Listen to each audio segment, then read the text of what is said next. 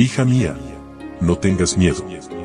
Un devocional que te ayudará a aliviar tus preocupaciones, mientras aprendes a vivir en la paz del Dios Todopoderoso.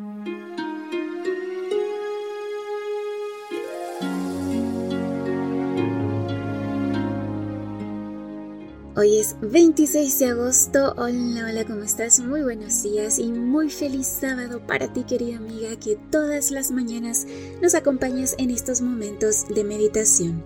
Dios y las prioridades es el título para hoy y nuestro texto bíblico se encuentra en Ageo capítulo 1, versículo 12.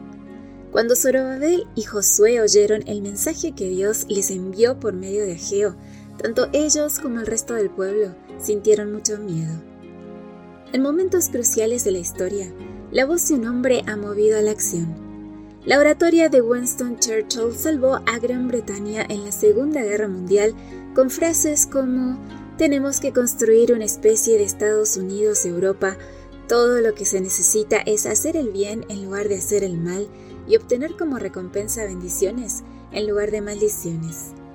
Martin Luther King concientizó contra la segregación racial con enunciados célebres. Nuestra generación no se habrá lamentado tanto de los crímenes de los perversos como del estremecedor silencio de los bondadosos. O hemos aprendido a volar como los pájaros y a nadar como los peces, pero no hemos aprendido el sencillo arte de vivir juntos como hermanos.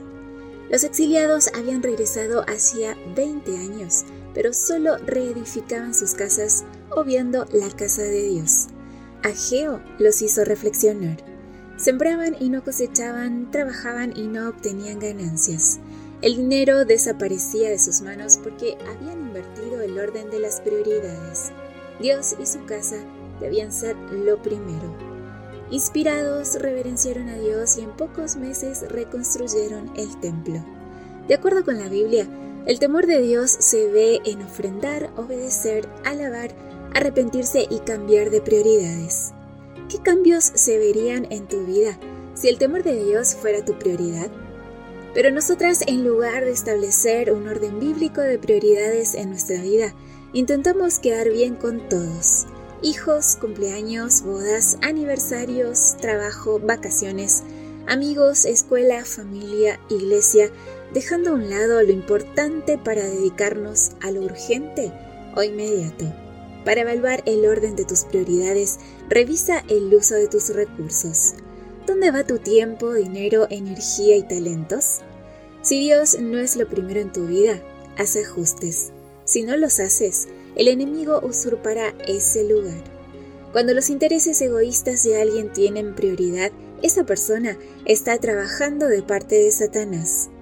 El pueblo puso a Dios primero y él dijo, yo, el Señor lo afirmo, yo estoy con ustedes.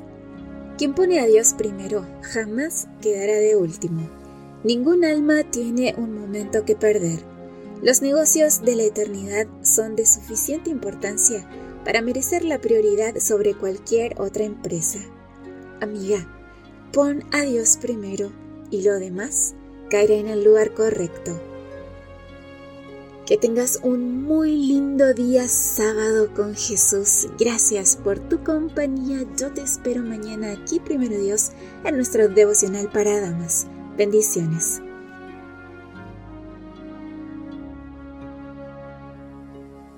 Gracias por acompañarnos. Te recordamos que nos encontramos en redes sociales. Estamos en Facebook, Twitter e Instagram como Ministerio Evangelike.